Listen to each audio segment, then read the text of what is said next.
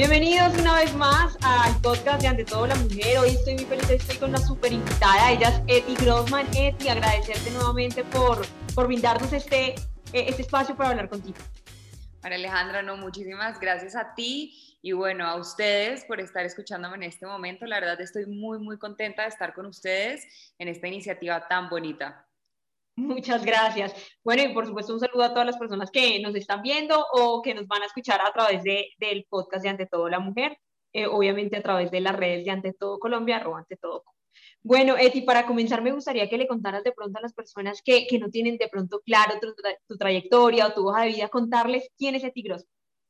Claro que sí, bueno, probablemente no muchos me conocen todavía porque apenas estoy empezando como a arrancar con mi marca personal, pero bueno, yo soy Eti Grossman, soy colombiana, nací en Bogotá, eh, mis antepasados son europeos, por eso es que tengo un look tan latino, ¿no?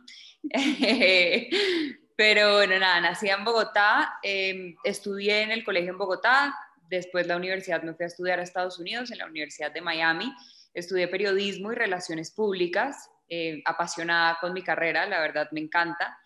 Eh, terminé de estudiar, no soy gringa, no tengo papeles, entonces lamentablemente no me pude quedar y tuve que regresar a Colombia. Al comienzo fue un choque muy fuerte para mí porque realmente yo no quería volver, yo quería quedarme por fuera, pero cuando llegué me di cuenta de las oportunidades y, y de lo bonito que es mi país y ahorita estoy feliz estando acá.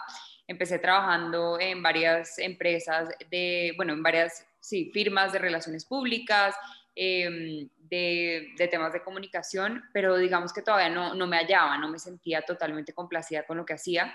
Luego me fui a un startup, eh, me gustó mucho ese, ese tipo de, iniciativas, soy una mujer emprendedora, siempre me ha gustado el tema, pero nuevamente me faltaba algo. Em, en este momento soy presentadora de Red Más Noticias, eh, presento la emisión de las 7 de la noche y digamos que empecé con el tema internacional, ahorita ya estoy con un poco más de temas nacionales, pero todavía tengo como esa cosita que está dentro de mí que dice, oh, me falta algo, y es que realmente yo me considero una periodista de personas.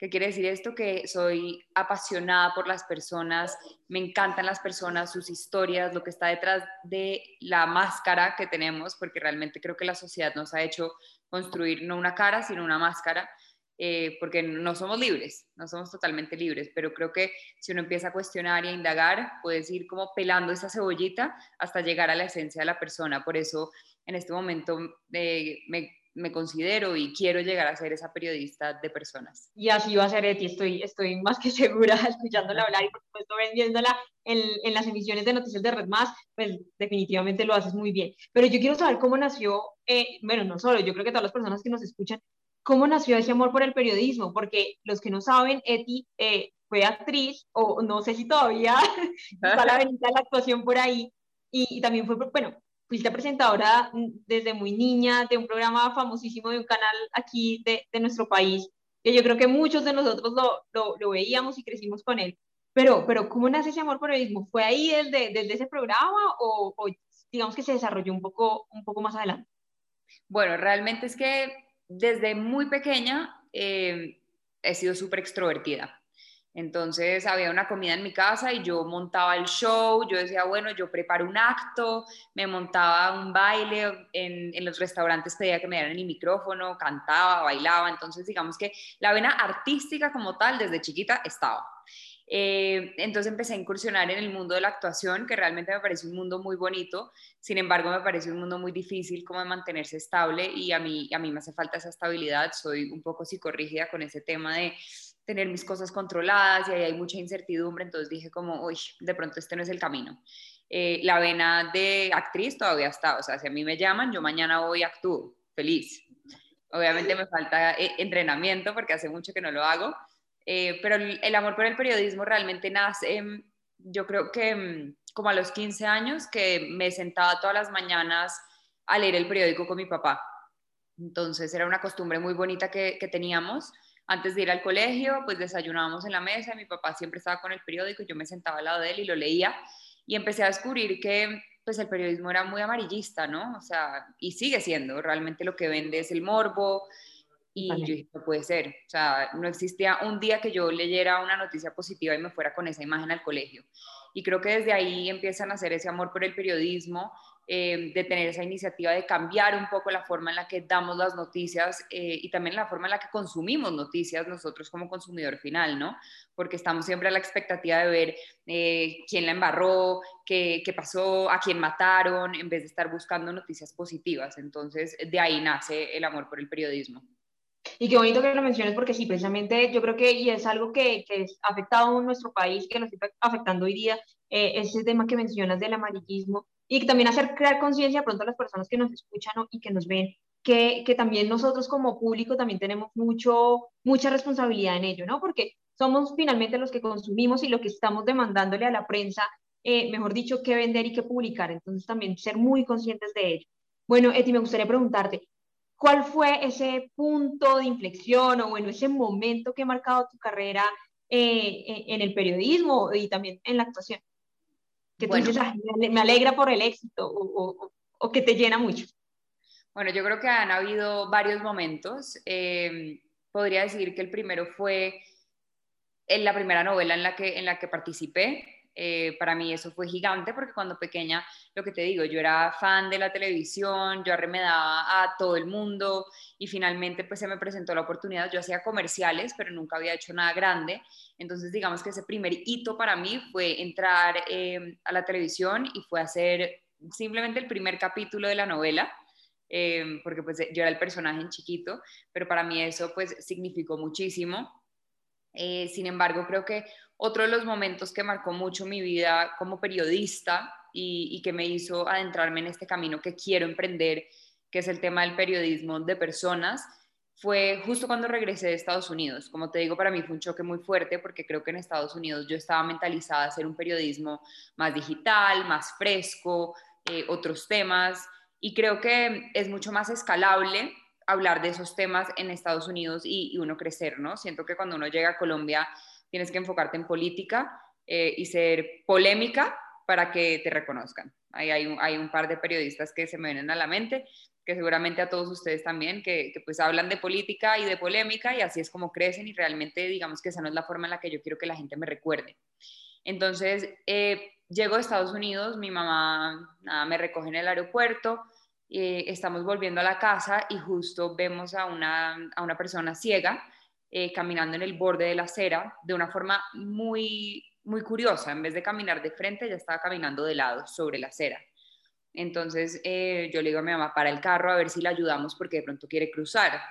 Entonces bajamos la ventana y le dije que si quería le ayudaba a que cruzara la calle. Y me dijo, no, no, no, lo que estoy tratando es de llegar a mi destino, pero como se me rompió el bastón y hay muchos huecos, eh, prefiero caminar así. Entonces le preguntamos, ¿hacia dónde vas? Me dijo, no, voy hacia el norte. Y ah, nosotros también. Te acercamos. Entonces, pues la señora súper agradecida se subió al carro y bueno, decidimos llevarla. Eh, era una persona que vivía en la calle, ya hacía tres meses la habían sacado de su, de su habitación en la que vivía porque no tenía cómo pagarla. Eh, y en el momento en el que llegamos a su destino, le dijimos como, bueno, danos tu número de teléfono, con mucho gusto, pues nosotros estamos dispuestas a ayudarte en lo que necesites, de pronto comida, ropa, apoyarte. Y ella dijo como, miren, más allá de plata, realmente lo que más me gustaría es si ustedes me pueden contactar con algún canal, con algún periódico, con algún periodista, y yo estando ahí sentada, eh, porque realmente quiero contar mi historia, o sea, son muchas las veces que he tratado de pedirle al gobierno que instale calles en donde nosotros los ciegos podamos caminar, que haya igualdad entre, entre las personas que, pues, que tienen estas discapacidades y el resto del mundo, ¿no? Eh, para que pues, se comunique mi mensaje y finalmente salga al aire y la gente tome conciencia de esto. No, o sea, yo le dije, yo soy periodista, pero yo no ejerzo, yo acabo de llegar, pero con mucho gusto te prometo que una vez pueda hacerlo, eh, me voy a comunicar contigo. Y ahora que estoy en Red Más, hace poco encontré el teléfono porque me acordé de ella y ya la contacté y la idea es hacer una historia. Y, ahí es donde yo digo, me encanta, o sea, a mí me encanta conectar con personas, me encanta buscar el lado humano de la gente, ¿no? Yo creo que eso es lo que nos hace falta, buscar esa humanidad, lo que nos hace iguales a todos, desde el presidente hasta esta mujer que simplemente quiere una calle en donde pueda transitar. Entonces yo quisiera ser esa voz y esa intermediaria eh, para apoyar a las personas. Bueno, qué bueno que, que, esa historia no un poco, eh, ya digamos, viendo a nivel personal, y yo creo que lo que nos están escuchando también, ¿por qué decidiste eh, entrar al periodismo no? y mantenerte, mantenerte ahí? Es muy bonito, como estas historias que, que impactan. Y creo que todos vamos a estar muy pendientes de, de, de, esa nota, por supuesto, cuando salga por Red Más. Bueno, ya hablamos un poco de, de, lo bonito, un poco de lo que ha marcado tu vida, pero me gustaría preguntarte qué retos o qué dificultades has tenido como mujer en el mundo eh, tanto de la actuación como del periodismo, que, que, sabemos son mundos que si bien mm, tienen muchas recompensas de alguna manera, eh, al, para el género femenino sí ha tenido o, o, ha sido un poco injusto en algunas cosas, eh, y no solo aquí en Colombia, en el mundo. Entonces sí me gustaría saber que, o que nos contaras un poco sobre, sobre esos retos, esas dificultades que has tenido. Pues ante todo, lo más importante para mí es mostrar siempre como la importancia de ser mujer. Para mí ser mujer es muy, es muy bonito, estoy demasiado orgullosa de ser mujer y creo que es muy importante en nuestros días eh, mostrar que podemos empoderarnos como mujeres y que somos capaces de hacer todo, absolutamente todo, eh, sin irme ya al feminismo, ¿no? Porque creo que pues tenemos igualdades. Entonces, sí ha sido difícil, la verdad. Eh, creo que el medio de, la televisión es un medio muy complicado para las mujeres. Es un medio en donde las mujeres tenemos que estar cuidándonos constantemente, desde la persona que te apunta y te pone el micrófono, que no se le vaya a ir la mano, hasta obviamente la, persona que está arriba tuyo, que no espere favores a cambio de nada, ¿no? Em, entonces creo que entrando a este medio uno entra sabiendo cómo a lo que se está enfrentando sin embargo, creo que hay un factor bien importante que hay que resaltar y es que en los medios de comunicación y sobre todo en la televisión, uno siempre tiene que estar regia. Entonces te subes un kilito y ya todo el mundo lo notó y te dan palo. Pero el presentador hombre se sube un kilito y no se da cuenta. Eh, no sé, te, te engordaste un poquito en las vacaciones, entonces ya no te queda bien la ropa que te trajeron. Entonces es como hay varias humillaciones, ¿no? En donde uno tiene que estar viviendo muy limitado, sabiendo que, bueno, no, o sea, yo sí vivo de mi cuerpo, yo vivo de mi, de mi imagen. Eh, por ejemplo, yo para Red Más me corté el cabello, lo tenía larguísimo y me lo tuve que cortar. Eh, no tuve problema con eso porque quería un cambio. Sin embargo, pues hay personas a las que eso sí les puede impactar mucho, ¿no? Entonces yo creo que el reto más grande como mujer ha sido mantener como esa apariencia física en donde yo me sienta cómoda conmigo misma pero a la misma vez complazca las necesidades del medio eh, y de la audiencia también, porque, eh, porque la audiencia exige, la, audiencia es bien exigente y, critican y le dan palo a uno, ¿no? Entonces, es eso.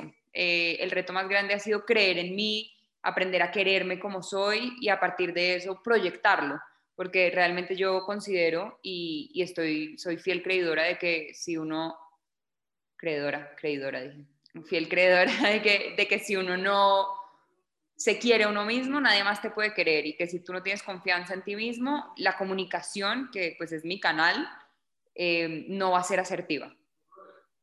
Totalmente. Bueno, eh, ya que tocas, eh, digamos, un poco ese tema, me gustaría preguntarte ¿en qué, en qué más proyectos estás trabajando, porque por ahí me chismosearon un poquito que, que estás o, o, que pretendes hacer un proyecto sobre el tema de precisamente sobre la comunicación asertiva que, que, a veces muchos pecamos por no comunicar bien. Y es que esto no es solo una cosa porque a veces las personas piensan, ah, esto es de políticos, esto es de periodistas, esto. No, realmente la comunicación es para todos, incluso para ir a presentar una entrevista de trabajo.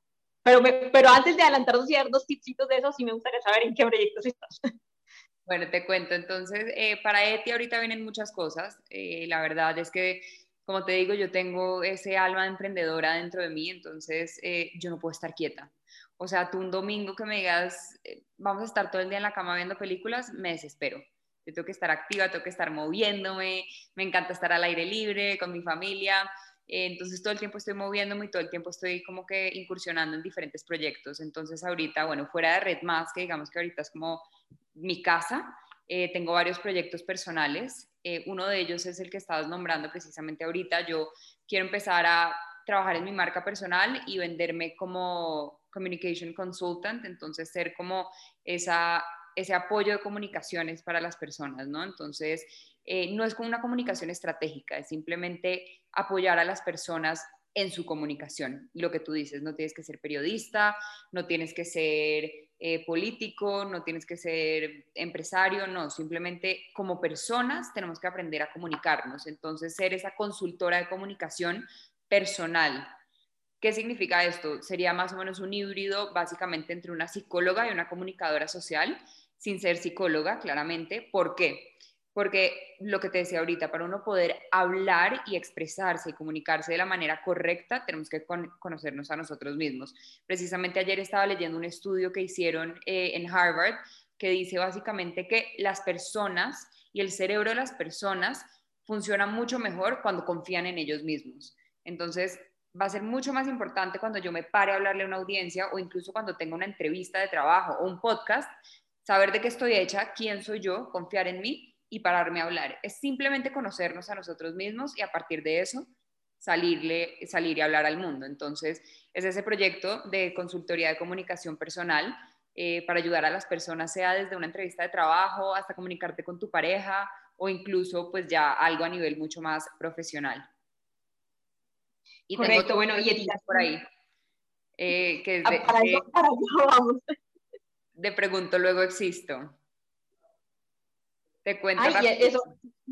¿nos, puedes, contar un poquito sobre eso? Claro que sí, te cuento. Entonces, Pregunto Luego Existo es un juego que pues nació de una reunión de unos amigos que, que son amigos de mi novio, de hecho. Entonces, ellos empezaron a jugar una noche a hacerse preguntas existenciales, eh, preguntas súper profundas y duraron horas jugando. Entonces, ahorita junto con otros amigos estamos sacando este juego eh, que se le va a compartir a todo el mundo, en donde son preguntas que precisamente te ayudan a conocerte a ti mismo, pero también a entablar relaciones de una conexión mucho más profundas con otras personas. Entonces ese proyecto también va a estar súper chévere para que todos lo chismoseen. Eh, es un juego que de verdad súper barato, vale casi igual que una cerveza y vale la pena tenerlo porque te ayuda a lo que te digo, entablar relaciones y conexiones mucho más profundas. Buenísimo. Para las personas interesadas, de pronto hay alguna red social donde los, puedan seguir para que, para que estemos pendientes. Bueno, en mis, mis redes sociales son eti.grossman em, y las redes sociales del juego son arroba pregunto luego existo. Arroba pregunto luego existo y ahí eti, eti Grossman. Bueno, ahí las tiene. Bueno, Eti, ahora sí vamos, ahí te voy a usar de tu confianza y a pedirte algunos tips que nos puedas dar eh, a, los jóvenes colombianos y bueno, a todas las personas que estén escuchando este podcast eh, para comunicarnos de manera asertiva, porque eh, hoy la comunicación, a pesar de que todo es comunicación, todo redes sociales, todos son videos, lo que ahorita mencionabas, ser asertivo a veces muy poco lo logran. Entonces, ¿cómo, cómo llegar a esa comunicación para que sea fluida y para que sea buena? Bueno, entonces nuevamente lo voy a repetir porque creo que es mi pilar principal, que es conocerte a ti mismo. O sea, apenas tú sabes quién eres, de qué estás hecho, puedes salir y contarle al mundo. Pero aparte de eso, la autenticidad. La, autenticidad para mí es demasiado importante y dentro de las comunicaciones también. Entonces tienes que ser auténtico. O sea, solamente Steve Jobs es Steve Jobs. No porque tú cojas las técnicas que él usa, vas a poder llegar a ser como él, ¿no? Entonces es simplemente adaptar las técnicas a quién eres tú realmente. Si tú realmente eres una persona eh, emocional, sé emocional, eso no, no tiene ningún defecto, pero lo más importante es que seas auténtico con inteligencia. ¿Qué quiere decir eso? Que analices el contexto en donde te vas a mover, a quién le vas a hablar. Em, por ejemplo, yo estoy vestida así hoy porque es una entrevista en donde me siento relajada, me siento cómoda, pero si ya voy a estar en una entrevista eh, en televisión, pues probablemente me voy a vestir acorde al, lugar al que me van a entrevistar, ¿no? Entonces, eso, eh, bueno, creer en ti mismo, conocerte, la autenticidad, eh, el balance entre emociones y, y, contenido, ¿no? Entonces es como un triángulo. Arriba está de lo que vas a hablar, pero tiene que haber un balance muy importante entre la emoción y el contenido. El contenido te lo da tu expertise, lo que hayas estudiado, eh, lo, que tienes dentro de ti de conocimiento, pero la emoción es muy importante. Eh, por ejemplo, esta historia que te cuento de, la mujer que recogimos en la calle, creo que mueve las fibras, entonces tenemos que llegar a tocar esas fibras para que sea una comunicación fuera de asertiva que realmente se quede guardada en la cabeza de las demás personas. Eh, creo que ahorita también con la virtualidad es un poco más fácil ¿no? Porque, porque no hay contacto, entonces pues estás en tu zona de confort, estás en tu casa, en un lugar donde te sientes cómodo y hay que aprovechar esas cosas. Eh, justo ayer tenía una llamada con, con, un, con, una persona que estoy ayudando ahorita en temas de comunicación para prepararse para una entrevista y estaba moviendo las manos muchísimo. Y es difícil porque muchas veces nos ponemos nerviosos y tendemos a mover mucho las manos o a mover el cuerpo, nos mareamos. Entonces, aprovechando que estamos en la casa, hey, agárrate las manos, nadie te va a ver, debajo de la mesita, las pones y sacas cuando tiene que ser asertivo y listo, para hacer énfasis en una cosa, para hacer puntos importantes de los que estás hablando. Entonces, esos son un par de tips, pero los otros los dejo para cuando, cuando me llamen. Ahí tienes. Bueno, me gustaría antes de, de ya cerrar este, este podcast que le des un mensaje eh, a los jóvenes colombianos o un mensaje también a las mujeres que a veces eh, nos sentimos un poco desmotivadas por, por miles de cosas eh, del país o, o, también a los jóvenes que mm, desean incursionar de alguna manera en el mundo del periodismo, pero también de pronto se sienten un poco perdidos. ¿Qué consejo le les darías o qué mensaje les darías? Bueno, realmente lo que tengo para decirles es que el mundo está lleno de oportunidades. Eh, hay oportunidades para todos. Lo más importante es buscarlas. Las cosas no nos van a caer del cielo, no se van a abrir las puertas porque sí. Tenemos que esforzarnos, dedicarnos, realmente trabajar por esos sueños. Y creo que uno de los tips y de las recomendaciones más grandes que les puedo dar es la visualización. A mí si hay algo que me ha servido mucho es visualizarme. Nuevamente te lo digo porque está científicamente comprobado, esto es un tema de neurociencia eh, y de neuroplasticidad que me encanta el tema. Eh, hay un autor que les recomiendo mucho que se llama Joe Dispensa. Joe Dispensa habla mucho de este tema y es que nosotros vivimos de experiencias pasadas. Nosotros estamos condicionando nuestro futuro a lo que ya hemos vivido. Pero ¿para qué condicionarlo? Si alguien te cerró la puerta ayer, no quiere decir que mañana te la van a volver a cerrar por el contrario, visualízate entrando a esa puerta. Tú ya la abriste. Y cuando sepas que ya la abriste, tu cuerpo, tus células y todo, toda tu energía también empieza a vibrar en esa misma sintonía y llegas con toda la actitud y te aseguro que te abren esa puerta. Entonces es eso, no te condiciones al pasado, no te condiciones em, a, lo que has vivido anteriormente, porque eso, el pasado sí, nos construye, pero no define quiénes somos ni quiénes vamos a ser. Entonces, despegarnos un poquito de todo eso y entender que todos somos iguales, todos somos humanos, todos tenemos esa misma esencia, es solamente buscar las oportunidades, porque no solamente llegan, sino que hay que buscarlas. Así es, y también con mucha disciplina. y muchas gracias por ese, ese gran consejo para todas las personas que nos escuchan. Y adicionalmente me gustaría que si nos puedes regalar nuevamente tus redes sociales, tanto Instagram o, Twitter, e incluso mencionar también las de Pienso y Luego Existo para que las personas eh, las anoten ahí y, los empiecen así. Y te empiecen a por supuesto. Claro que sí. Bueno, a mí me pueden encontrar en Instagram como arroba eti, que es e w t y punto Grossman, Betty sin la B. Y en Twitter estoy como eti raya al piso Grossman. Y las redes sociales de Pregunto Luego Existo es arroba pregunto luego existo. Casi como, como la frase de Descartes, pero acá es pregunto, no pienso. no pienso que yo me equivoqué, yo pienso, ahí está, pregunto y luego existo para que, para que los vean a seguir. Eti, nuevamente muchas gracias por acompañarnos en este espacio ante todo la mujer, fue un gusto tenerte y gracias por esos consejos tan maravillosos. No, muchísimas gracias a ti y bueno, a toda la audiencia ante todo la mujer. Un saludo muy grande para todos. Gracias por tenerme acá y bueno, los espero en mis consultorías para lo que necesiten. Yo creo que la respuesta y el secreto de cómo cambiar el mundo está en que cada uno dé un poquito de su poder y así podemos crear toda una revolución. Está en nosotros. Así es. Bueno, Eti, muchas, muchas gracias. Y nuevamente muchas gracias a todos los que no, nos escucharon el día de hoy o que nos vieron a través de, YouTube. Eh, les recomendamos estar, por supuesto, muy pendientes de las redes, ante todo Colombia y por supuesto de las redes de Ética y va a estar publicando y la pueden contactar para sus consultas.